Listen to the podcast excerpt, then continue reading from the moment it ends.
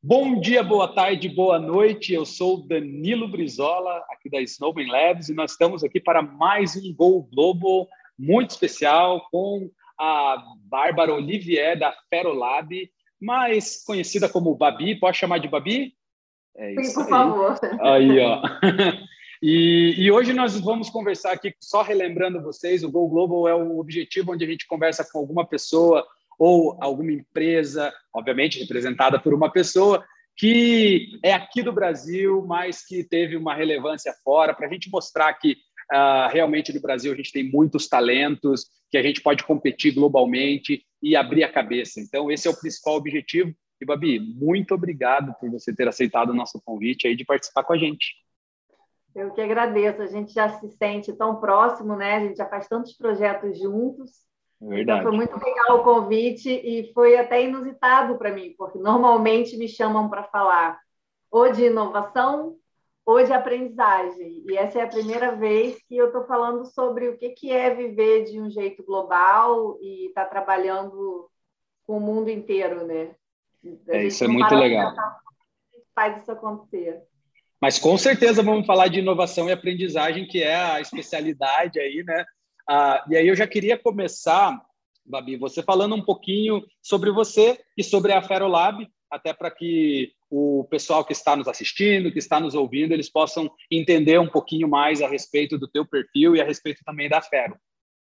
Ok, bom, eu sou uma carioca, o sotaque deve estar entregando, moro em São Paulo há muito tempo, há mais de 11 anos, mas eu acho que, dentro do contexto global, já morei em pelo menos três países bem diferentes um do outro, então não tem história para contar.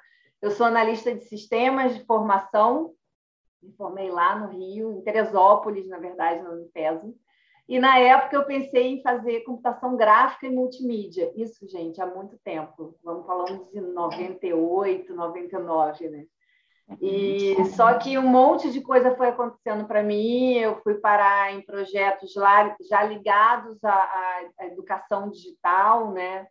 já projetos é, é, é, de educação corporativa.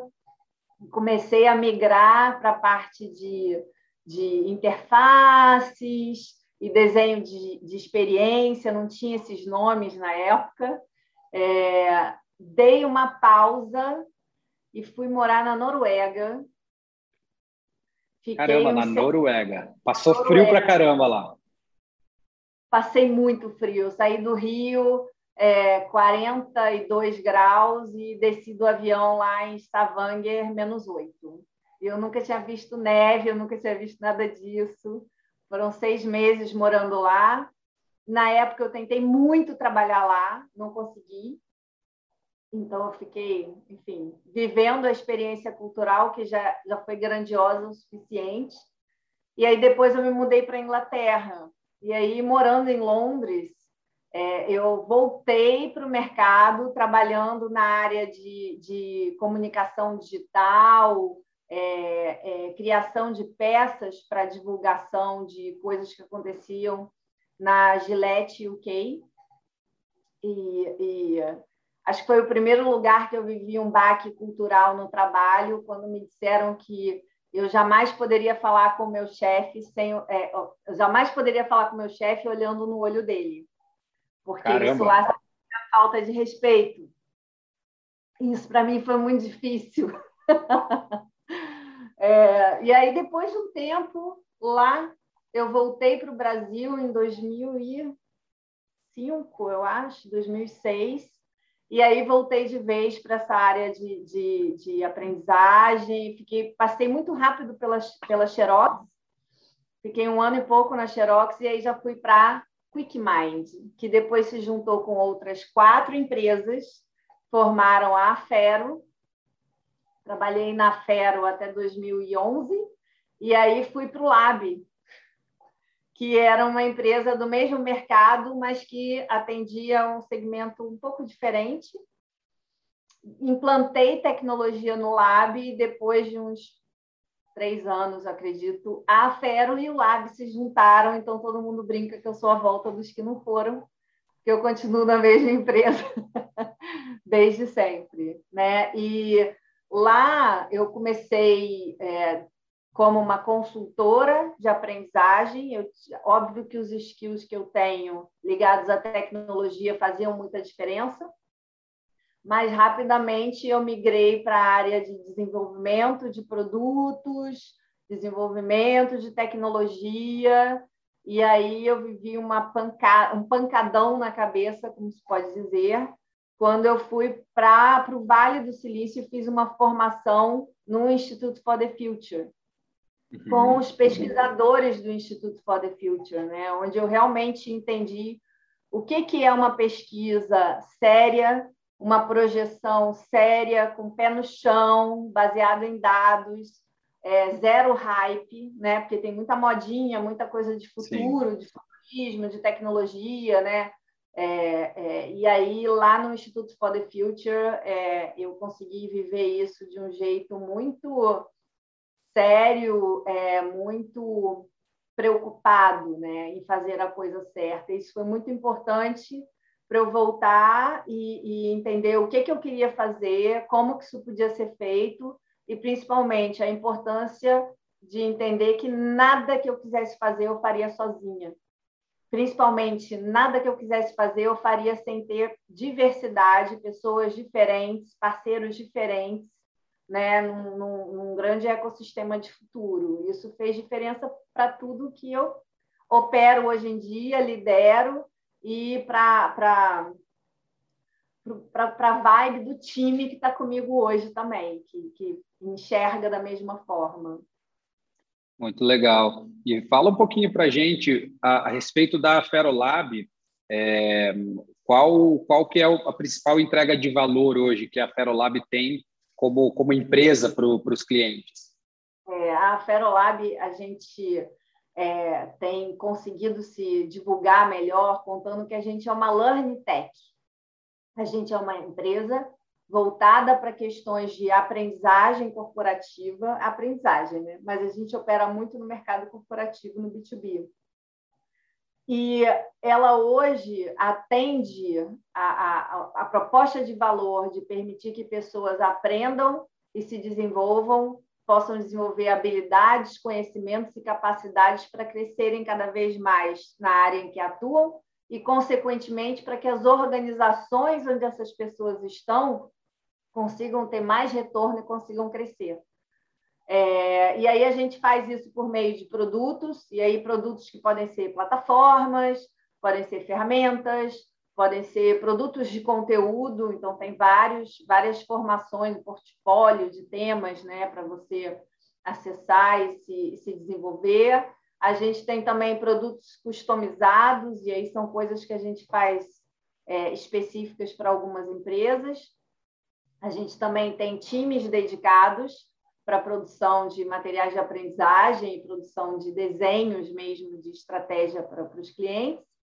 E uma área grande de logística educacional, porque todos os dias a gente tem que rodar programas para milhares de pessoas no país todo, às vezes a gente expande para a América Latina, então tem uma área grande também que cuida disso. E a Ferolab ela faz parte do grupo Bertelsmann. É um dos maiores grupos de mídia do mundo, é um grupo alemão. Ele opera em mais de 60 países, acho que está em 63 agora.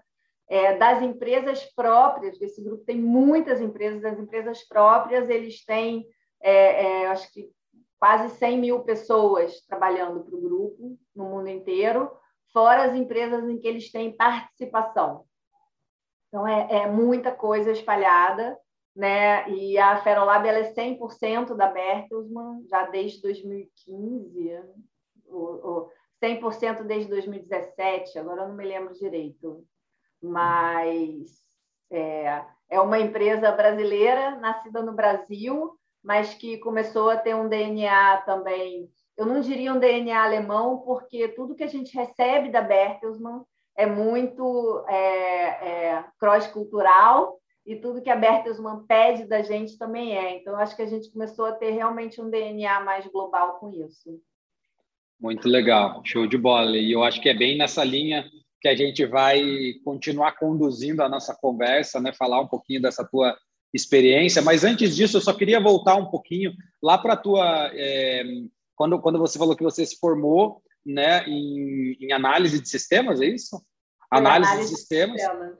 De isso. E, e aí depois você foi fazer um intercâmbio na Dinamarca. Isso foi logo após a tua, a tua formação? Como que foi? Conta para a gente um pouquinho como, não, qual que era o é. momento é. que você estava assim. O que, que te fez pensar, não, poxa, eu, eu quero olhar outras, outros países, eu, eu tenho potencial é, para isso. O que, que, que, que fez? É muito essa... mais interessante. Eu acho que o, que o que aconteceu comigo é muito comum acontecer, acho que mais com as mulheres do que com os homens. É, que foi o seguinte: eu estava numa empresa já que era uma IBM Premium Partner, eu estava super bem, estava é, na BRQ, é, uma empresa hoje que, enfim, fez IPO, está em outro patamar.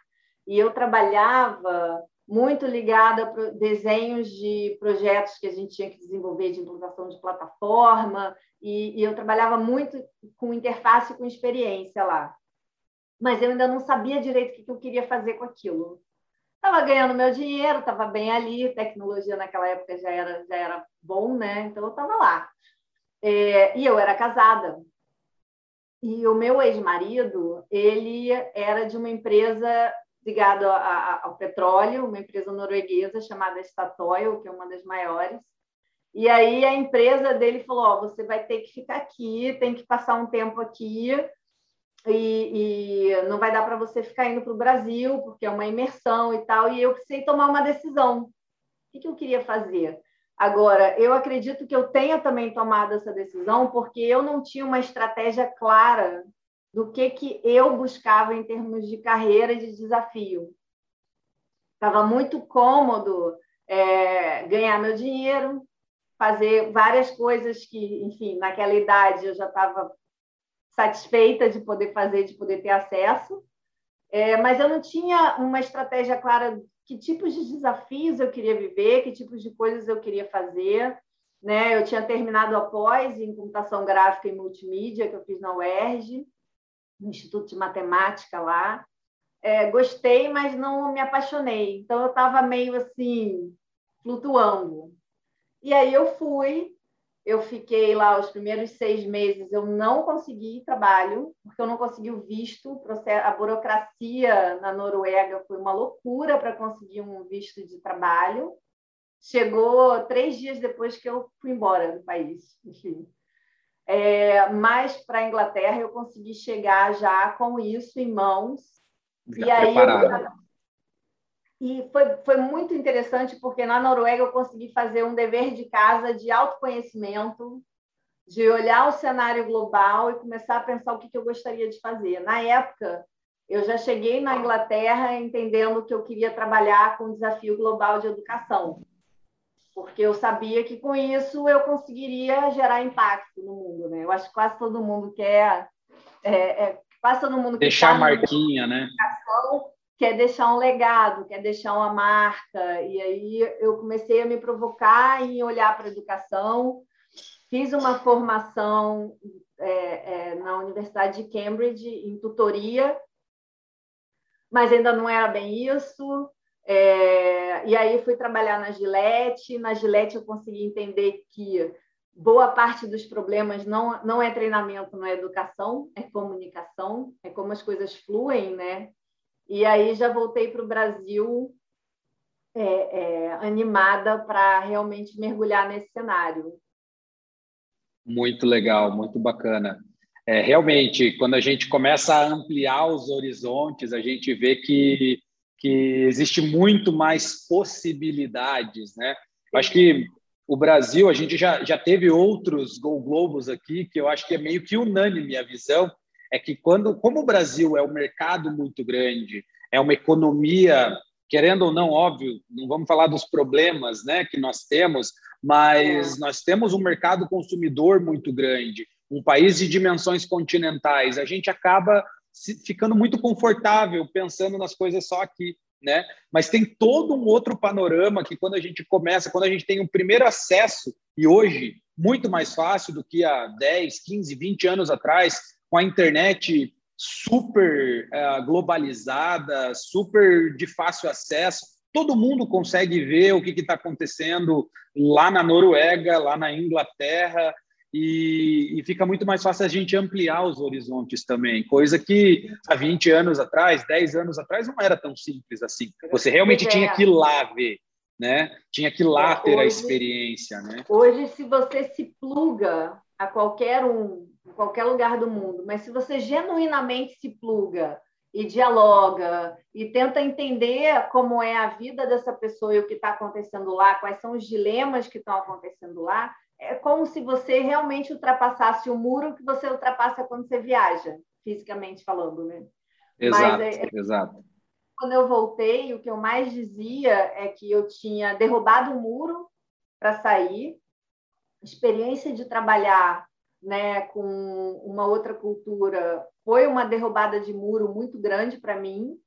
É, e quando eu voltei, esse muro não reconstrói mais você realmente fica mais espalhado, fica com uma percepção muito maior das coisas, né? Muito bacana. E falando agora, voltando naquele fio condutor lá que você começou a falar sobre a, a cultura do grupo que, que é, controla a Ferolab hoje, uma cultura muito de realmente compartilhamento, de, de fazer essas, digamos, vivências culturais. Até a gente é, no nosso briefingzinho, antes do, do nosso bate-papo que vocês estão vendo aqui agora, a gente estava trocando algumas ideias e, é. e a Babi estava falando um pouquinho a respeito de, de como é interessante essa questão que o grupo mesmo incentiva de trazer, de repente, um estagiário da Suécia para ficar um tempo e de da própria Babi ter ido para algum lugar. Conta, compartilha um pouquinho de como que é essa visão, como que é esse trabalho aí dentro da Ferolab, como que é, vocês utilizam essa questão da visão global para ampliar a visão de vocês sobre o mercado que vocês estão, que é a educação, e também ampliar a própria visão individual, você, Babi, como CIO hoje, né, do, da Ferolab? É, é, eu acho fantástico a forma como a Bertelsmann ela está o tempo inteiro analisando tudo, olhando o mundo olhando a diversidade dos locais onde ela opera e tentando misturar as pessoas. Existe um drive real, e isso é apresentado para a gente logo que você se aproxima da empresa. as pessoas precisam se misturar.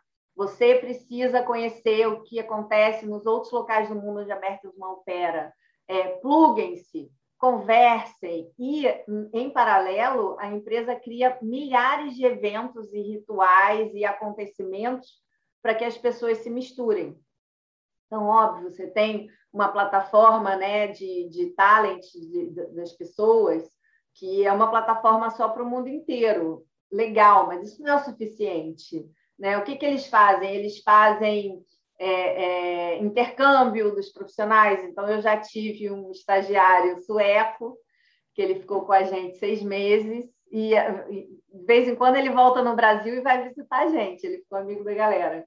É, eu tive uma analista durante dois ou três meses, que na verdade é uma alta gerente do, do headquarter da Bertelsmann na Alemanha. Eu acredito que na, na cadeia alimentar ela está muito acima de mim, mas ela veio e ficou durante dois, quase três meses se reportando a mim para fazer uma imersão na cultura brasileira, entender como é que as dinâmicas dentro de uma organização como a nossa operam, para que ela voltasse com esse conhecimento para lá.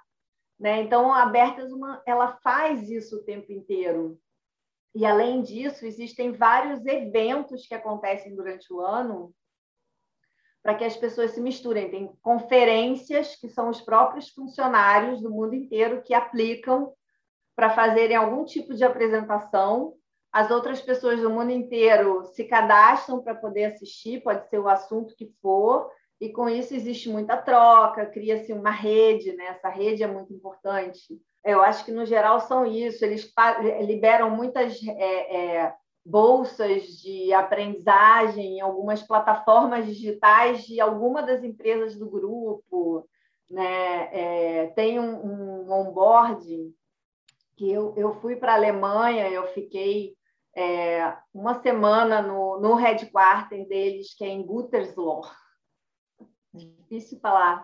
É, depois a gente teve um evento em Berlim e tinha gente do mundo inteiro para que essas pessoas se conhecessem, para que essas pessoas trocassem, né? E aonde e que fica o headquarters dele? É, é, sul da Alemanha, norte, no centro?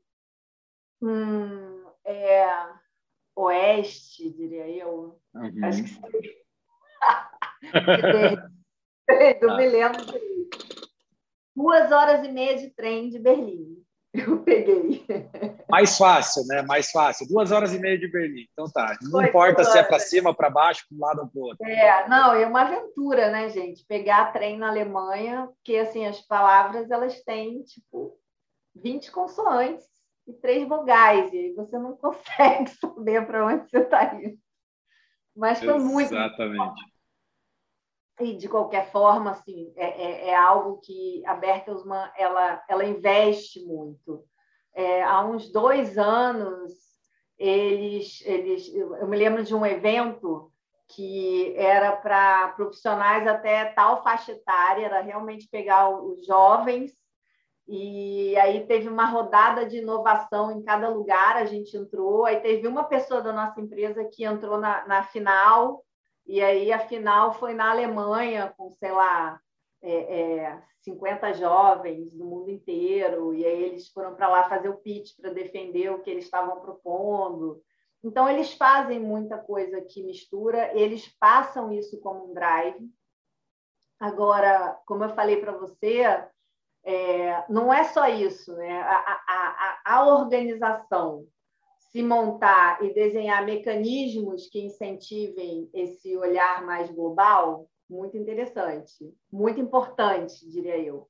É, mas é fundamental que, um, as pessoas, cada pessoa entenda que cada um tem que se abrir para isso. Cada Quebrar um barreiras, né? Quebrar barreiras culturais.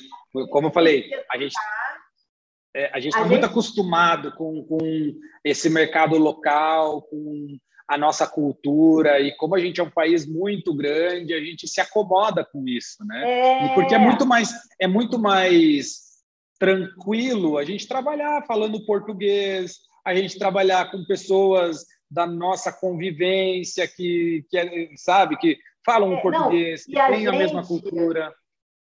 E a gente tem essa falsa impressão, como a gente está num país muito grande, muito diverso, né? tem diversas subculturas no país, você acha que você já está num ambiente super é, é, é, diverso e cross-cultural, né? Só que não. Né? E a gente está num país, imagina, é, é, é, muito, é muito fácil prototipar qualquer coisa no Brasil, porque você consegue encontrar tudo quanto é tipo de cenário e testar qualquer coisa. Mas ainda assim, quando você pensa em mundo, cara, é nada, é um negocinho pequenininho. Né? Então, a gente tem que se educar a lembrar que existe um mundo lá fora, que a gente faz parte dele, que não tem que esperar a empresa, a organização, o pai, a mãe fazer as coisas para a gente. Não são os outros que têm que trazer esse mundo para a gente. O mundo está aí. Né? Exatamente. Né? Pluga a gente nele. Então, cadê, cadê você querendo saber como estão as coisas, sei lá, na Alemanha, né? É, eu, quando eu escuto uma notícia de alguma coisa que a Bertelsmann está olhando, sei lá, na China, eu vou lá tentar catar para entender o que, que é. Porque eu tô, eu tô conectada a isso. Então, eu tenho que me educar para entender, né? E, e tem coisas do tipo eu realmente é, entender se eu vou fazer uma reunião ou se eu vou me plugar alguma rede de algum lugar, de onde essas pessoas são, o que, que essas pessoas vivem, o que está acontecendo no, no, país delas, né? É, é, é, é, um interesse genuíno em saber o que está acontecendo com esse outro lugar que já está conectado a você, né? Agora, também tem uma questão que, para quem fica o maior desafio, nem tanto para a organização, óbvio que uma empresa ou um grupo é, precisa, como eu falei, criar mecanismos, criar rituais, é, ter é, é, é processos ou, ou, ferramentas que permitam essa conexão, que ela aconteça, né? que estimulem. E as pessoas, cada uma delas, tem que se, ter um interesse genuíno e se abrir para isso acontecer.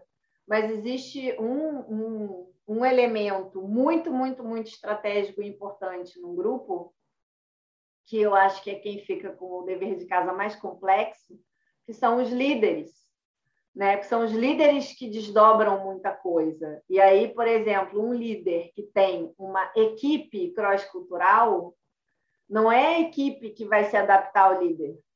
O líder vai ter que agir de formas diferentes com cada fatia cultural daquela equipe que ele lidera. Isso é muito difícil. Né? Outro dia eu estava vendo um caso de alguém falando que, que na Alemanha todo mundo é muito direto, né? Culturalmente falando, as pessoas pensou, falou, deu opinião e está tudo bem, você troca sobre isso, acabou o assunto. E aí tem um outro lugar na operação, que eu não sei se é na, na acho que na África, um, um país da África, onde um funcionário não pode emitir opinião a menos que o líder dele é, peça. E aí alguém que é, começa a liderar um time cross-cultural, por exemplo, com esses dois aspectos, olha que loucura uma reunião desse time. Né? Quem é que vai se calar? Quem é que vai falar sem filtro? Como é que o líder vai mediar isso? E aí, viver globalmente é saber que esse é o cenário. Muito legal que você já trouxe. Ó, e não, não foi combinado, tá, pessoal? Não foi combinado mas a Babi estava trazendo aqui alguns desafios e, e esse, essa já era a minha próxima pergunta, que assim, nesse ambiente cross-cultural, Babi, que você é, atualmente hoje faz parte do teu dia a dia, esse ambiente, né? Quais são os desafios que esse ambiente ele, ele traz e assim, como foram os desafios lá no começo? né, vídeo, como você estava até trazendo, né, que você estava confortável na tua situação lá na BRQ. Vamos começar por essa, né? Você uhum. estava confortável na tua situação lá na BRQ e tudo mais, trabalhando como uma, uma analista, acredito que era, né, como é. parte de projetos e tudo mais.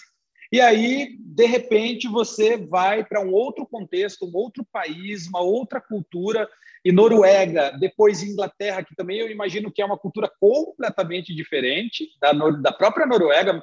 Ambos estão ali, né, próximas, mas com culturas completamente antagônicas, eu imagino, né?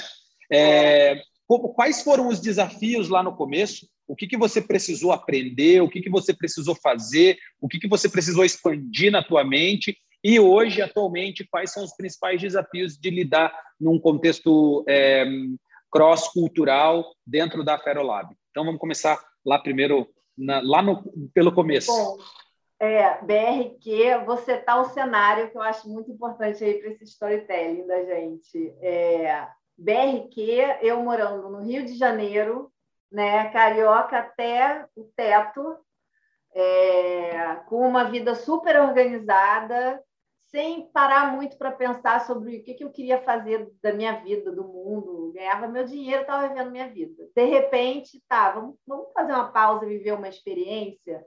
Né? E aí eu acho importante contar que, na verdade, meus pais viveram isso. O meu pai, quando ele conheceu a minha mãe, ele trabalhava pela Globo em Nova York. E a minha mãe trabalhava na Globo no Rio de Janeiro ele era um cinegrafista, ele voltou ao Brasil, foi, enfim, recebeu um, um, um prêmio de filmagem, e aí conheceu Mames, e aí se encantaram.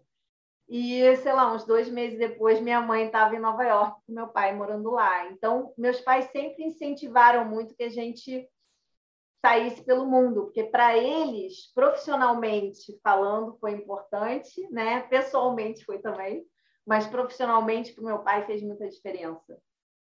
É, olha, olha que, aí... que ponto importante, só abrindo parênteses bem rápido, né?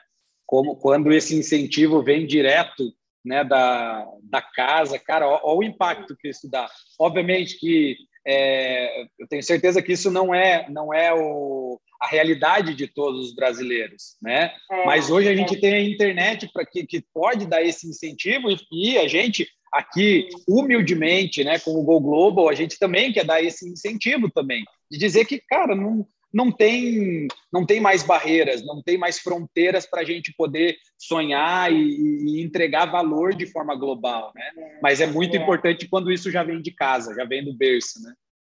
Sim, é, porque aí é outro, outro estímulo, outro incentivo e dá outra segurança, né?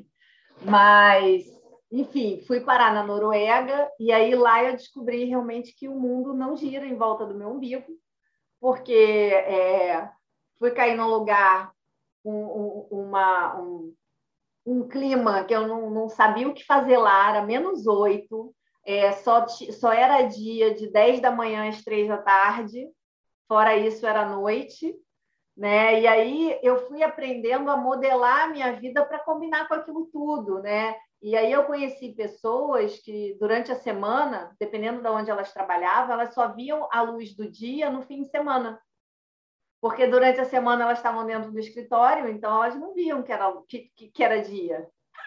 Estavam lá naquele, naquela friaca, né? Naquela Caramba. escuridão. Que contexto, eu, hein? Cara, eu sentia um sono absurdo. Tem um filme né, sobre isso, a pessoa dorme muito. Eu só queria dormir, porque para mim era sempre, estava sempre noite, porque mesmo no o dia não era muito claro, assim. o negócio. Então foi muito doido. Era meio breu, assim, um pouco breu o dia. A Noruega, eu acho que foi um tapa na minha cara do tipo, existe um mundo lá fora e as coisas não são todas do jeito que você está acostumado. Né? Eu acho que foi isso.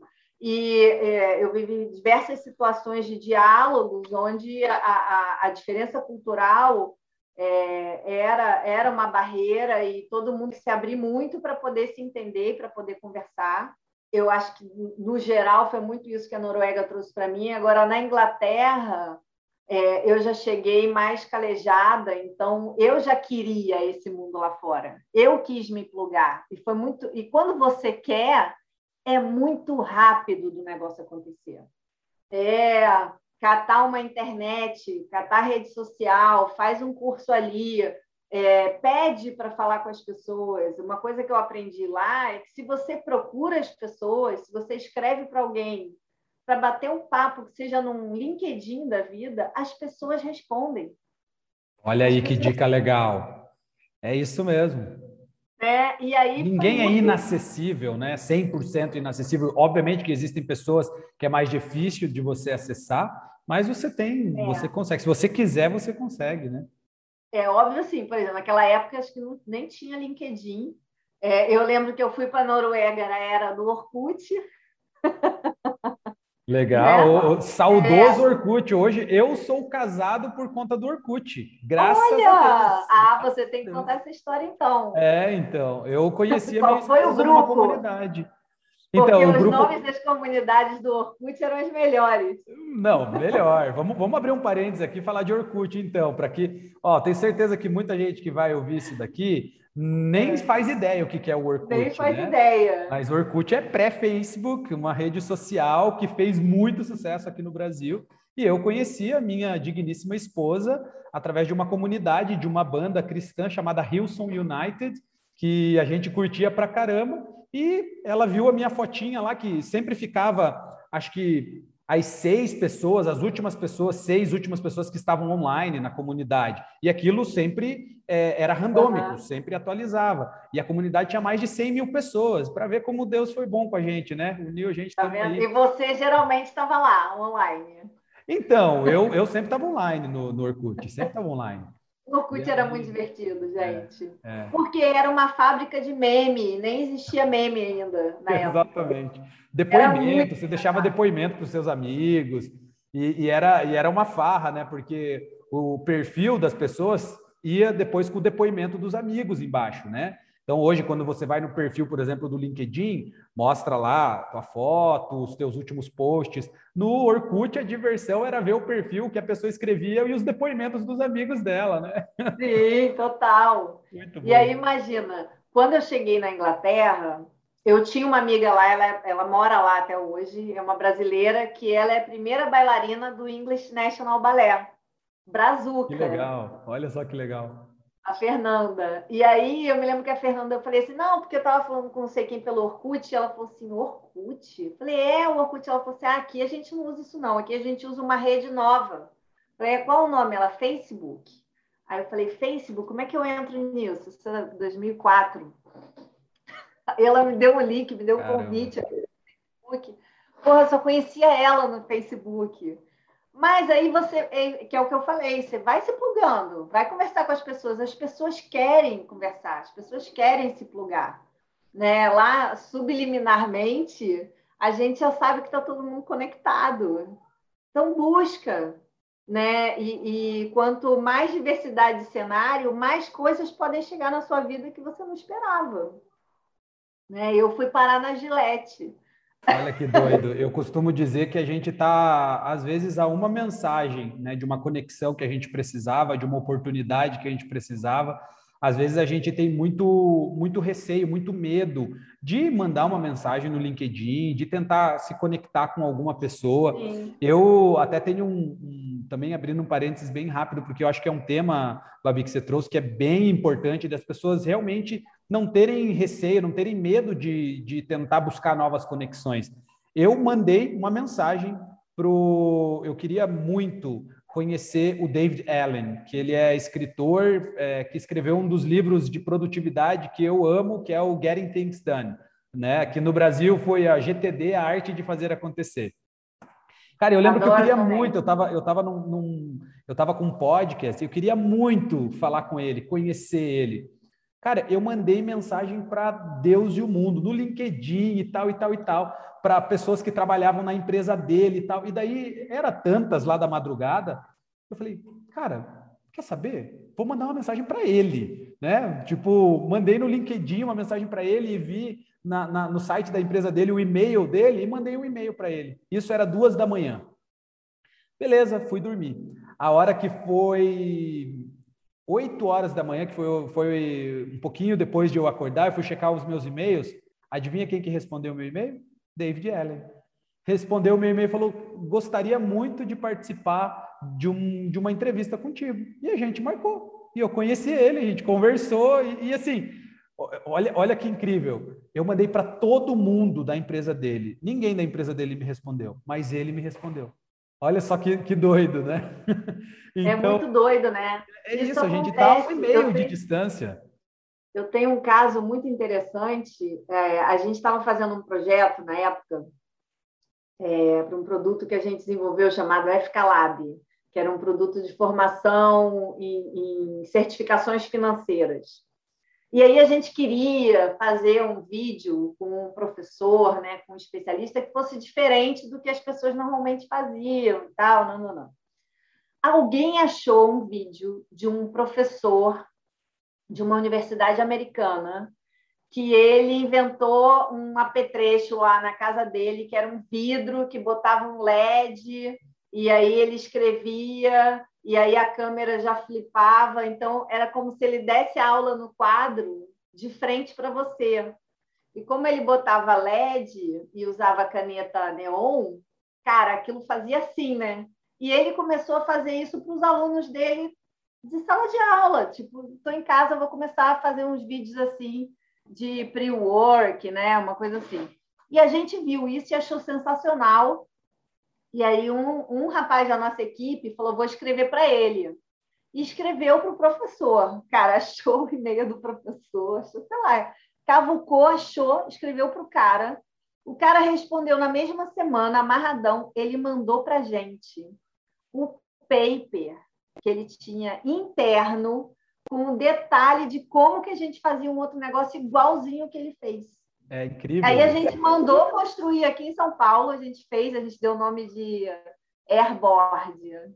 E aí era um quadro grandão, com neon, com as canetas, com um monte de coisa, onde a gente fazia as filmagens e tudo que a gente produziu para esse produto, a gente produziu dessa forma, com ele, que mandou tudo para a gente, porque ele achou mó legal que a gente se interessou e queria falar daquilo.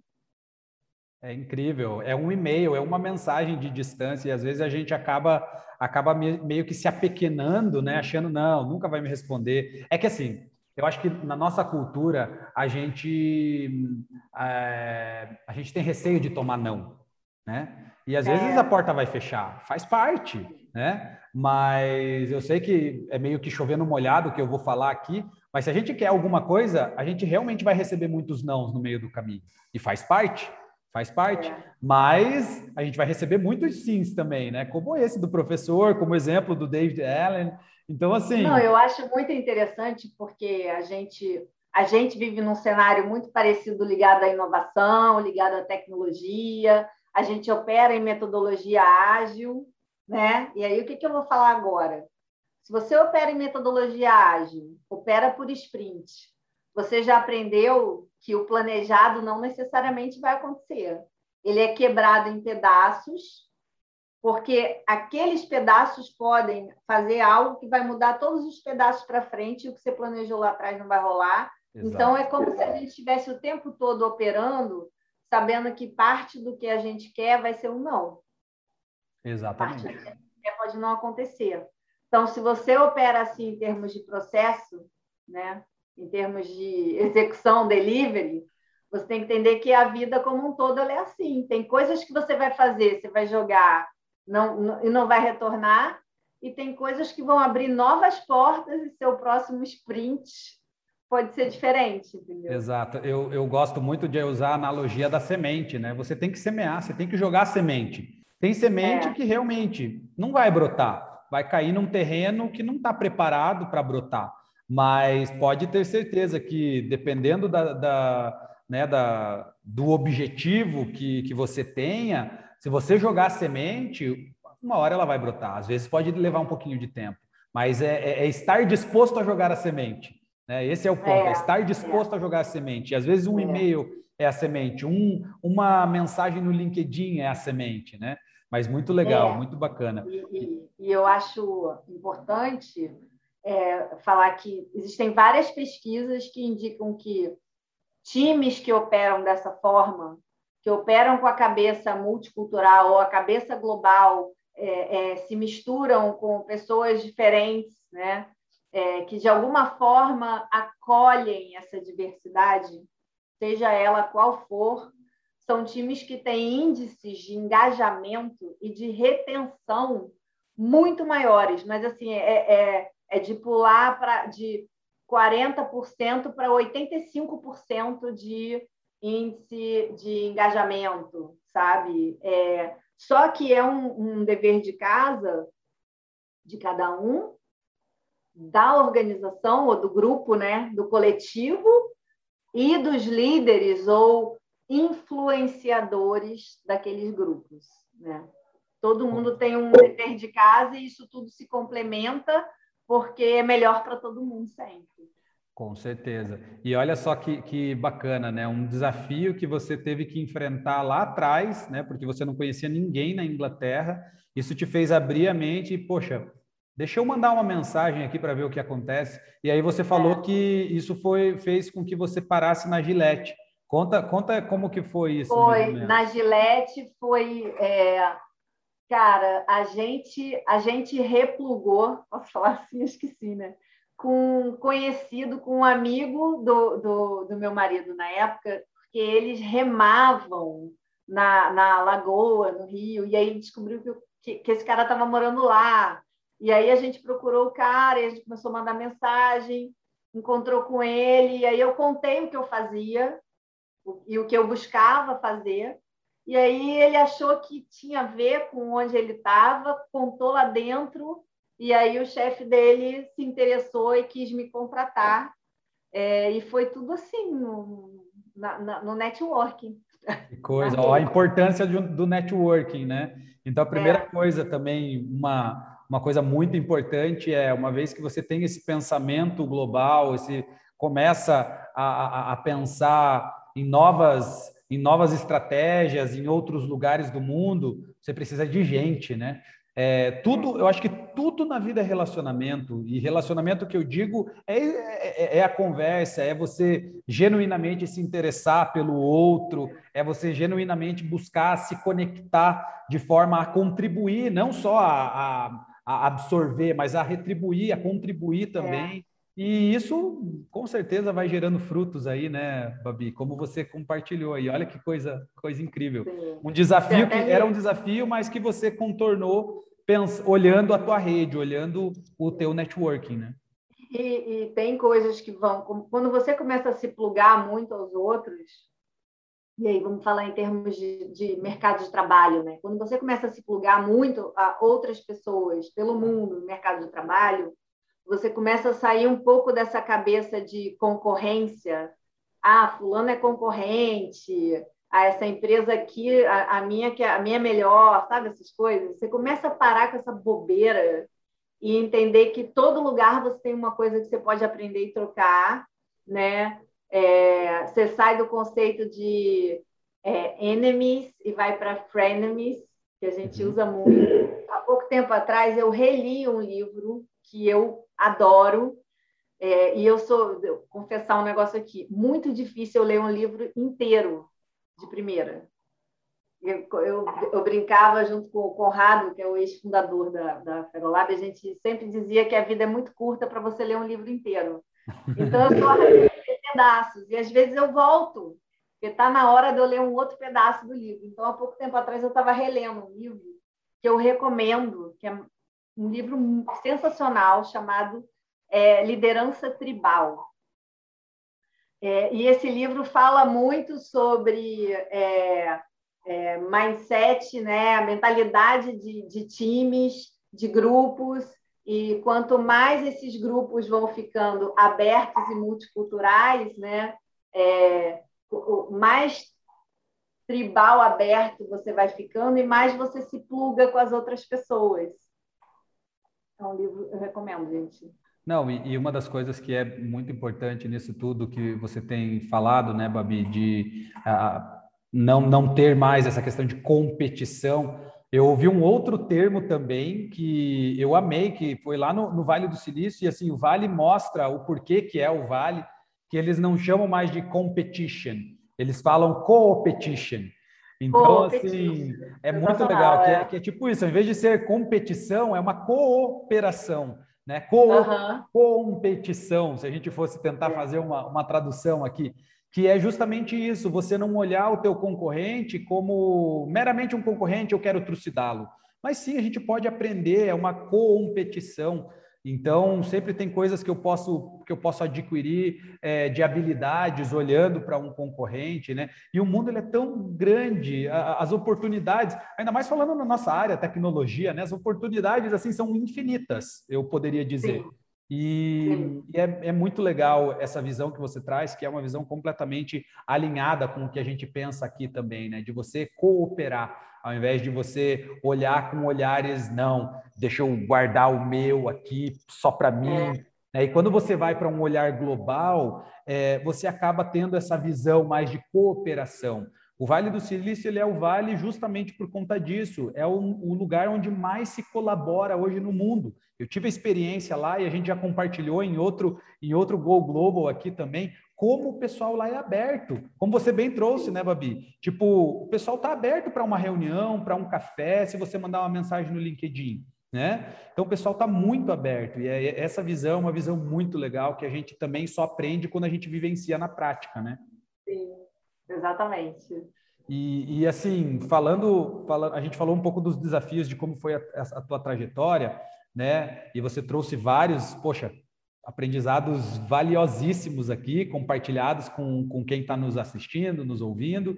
E me compartilha também como que tem sido esses desafios hoje na tua posição na Ferolab hoje, como a CIO da Ferolab lidar com toda essa questão é, cross-cultural, assim, sabe, de vários países, tendo que se reportar, é, né? Aí eu não sei se você se reporta para pessoas fora do país, como que é essa dinâmica e os desafios que essa dinâmica traz? É, imagina que eu assumi essa, essa posição né, de CIO quando os fundadores da empresa estavam saindo dela e a Bertelsmann estava assumindo a empresa toda. Então, eu estava vivendo um cenário onde, culturalmente, todas aquelas pessoas estavam deixando de ter um, um líder que era dono para ter líderes executivos e está respondendo para uma organização que não está aqui perto, que você não, dificilmente encontra as pessoas num, num evento, num café, né?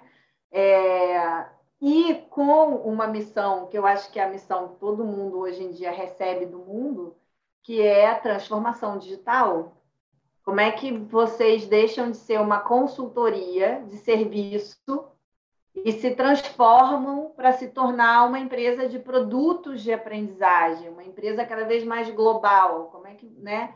Então, foi muito louco porque eu precisava viver essa mudança de, de lente de dono para investidor, né? É, trazer todos esses conceitos de transformação digital, de inovação, que é, acabam obrigando que haja uma reorganização da estrutura, dificilmente uma estrutura hierárquica quadrada e apoiada em silos vai conseguir fazer cooperação e transformação digital, não vai? Então, você é, é um trabalho muito grande, né?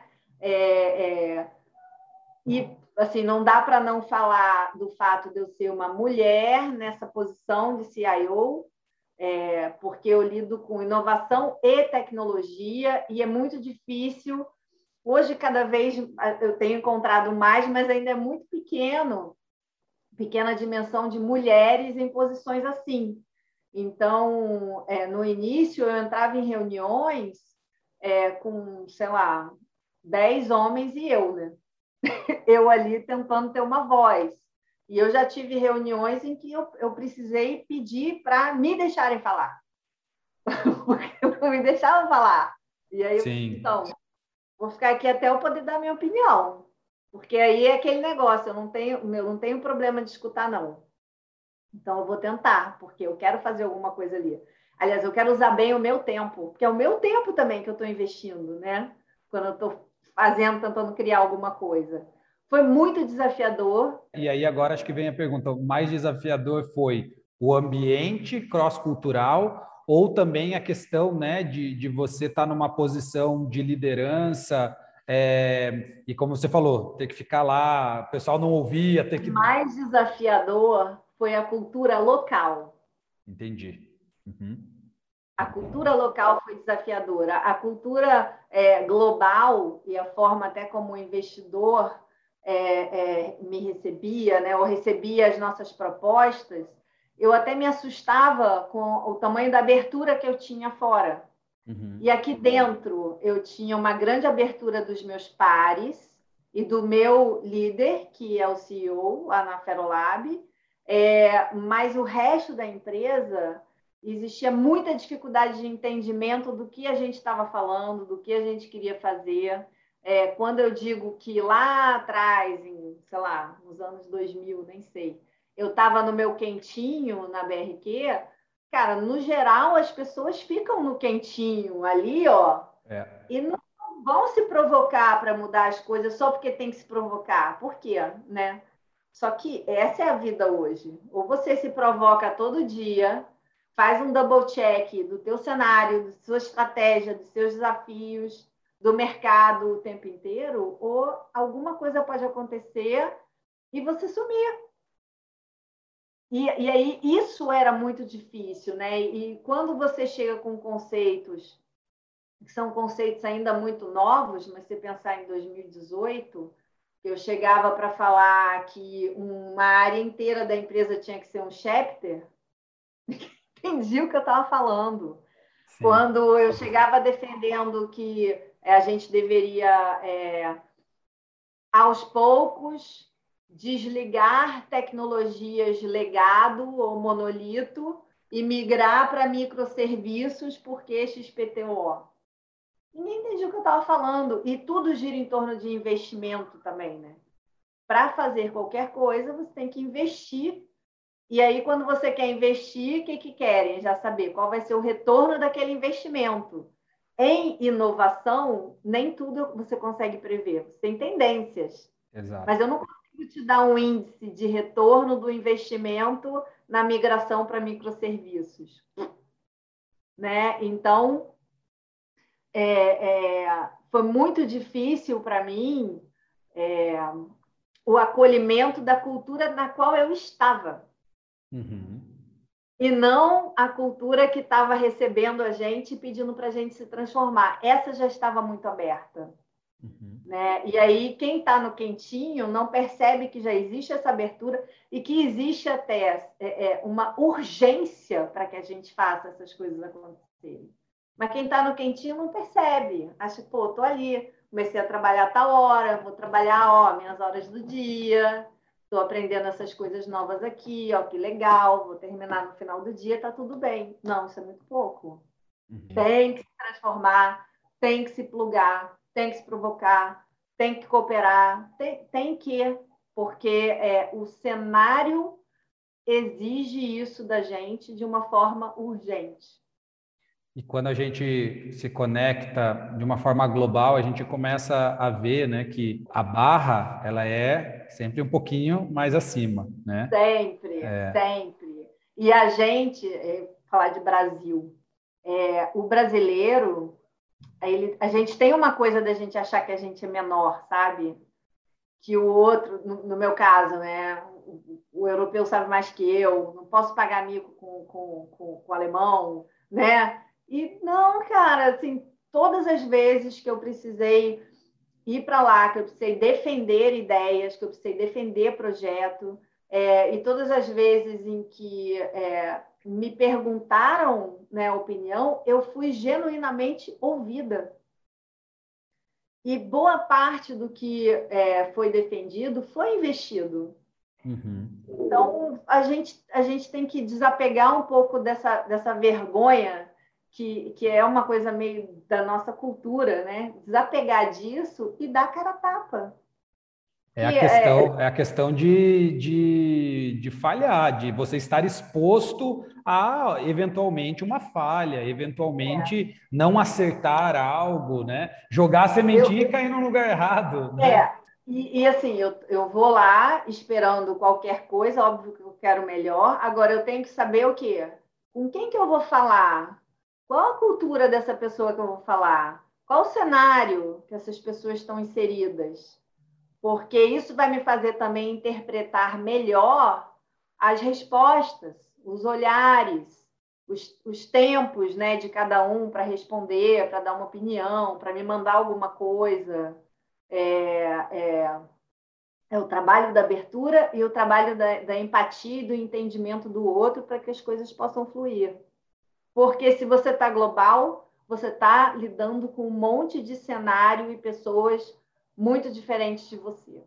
E aí você tem que estar pronto para isso. Muito bom, muito legal, Bárbara. Obrigado por, por toda essa visão aí, né? E agora, até para a gente já ir mais para os finalmente aqui, fazendo um, um fechamento, é, você trouxe uma dica de um livro ali que foi muito legal, que é Liderança Tribal. Que mais de dica você daria para pessoas que estão querendo abrir a mentalidade, querendo olhar para fora, querendo realmente explorar esse, esse mercado global, que mais de dicas você daria baseado na tua experiência, até mesmo na tua área, que é educação, né? Então, como que você é. daria, daria um trilho aí, algumas dicas para quem quer se desenvolver é, na nossa área de tecnologia? Porque a grande maior parte das pessoas que vão ouvir isso daqui é, é o pessoal da nossa área, é o pessoal de é. tecnologia, é. o pessoal de UX, UI, design.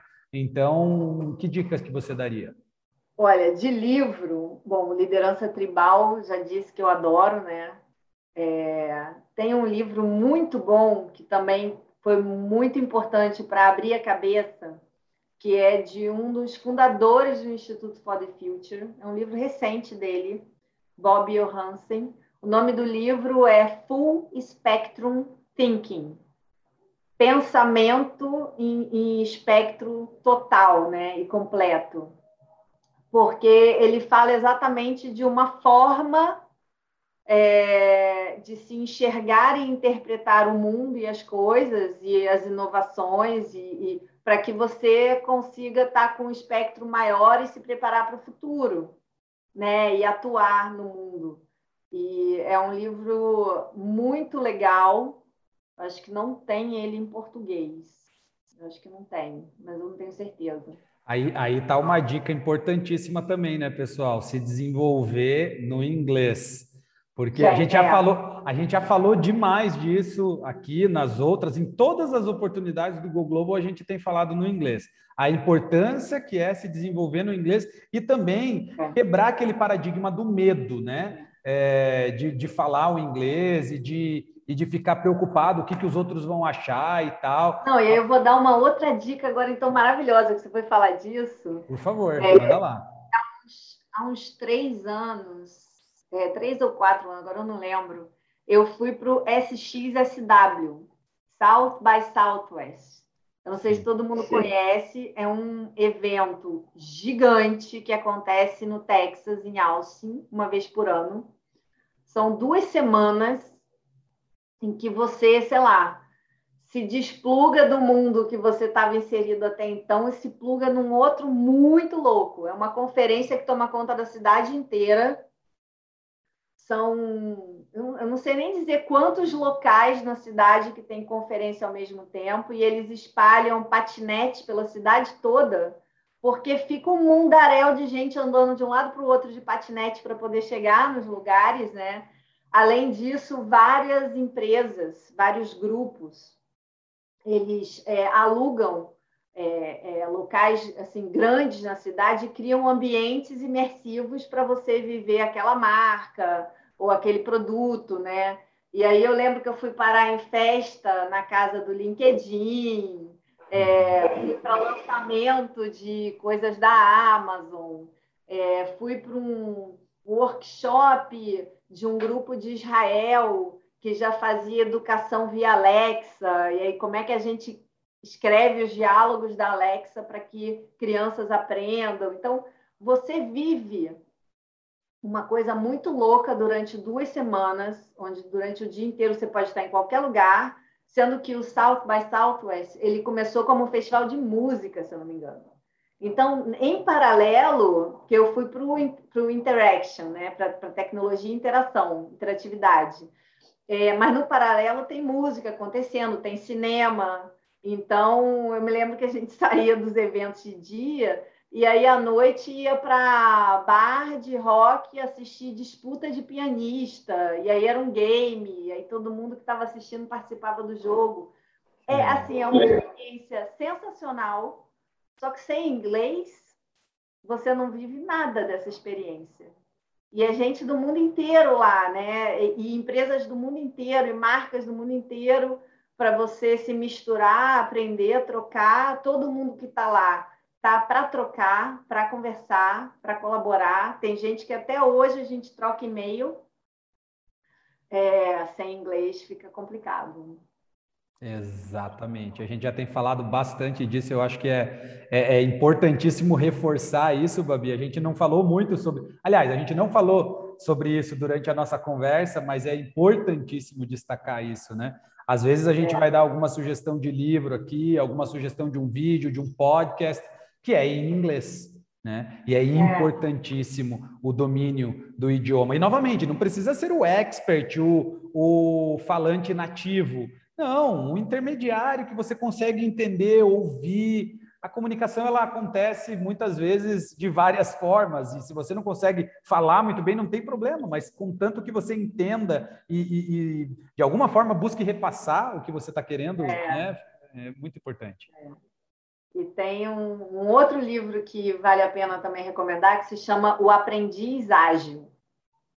Esse é um livro escrito por dois amigos meus, a Clara e o Alexandre, ele jornalista, ela consultora, ex-cliente. É, os dois trabalham muito ligados à inovação e tecnologia, e eles escreveram um livro exatamente sobre o cenário que a gente vive hoje, global, multicultural, tecnológico e aberto, e como que a gente navega nesse cenário para que a gente consiga estar tá aprendendo e se desenvolvendo é, e se tornando, sei lá, novas versões da gente. Né? Então, é um livro muito bom também, o Aprendizagem. Eu não tenho nem na cabeça, assim, nenhum, tirando liderança tribal, nenhum livro, assim, sobre times multiculturais ou, ou, ou, ou globais, porque muito do que eu vivi acabou sendo na prática, né? Olha, tem que escrever um livro, então, ó.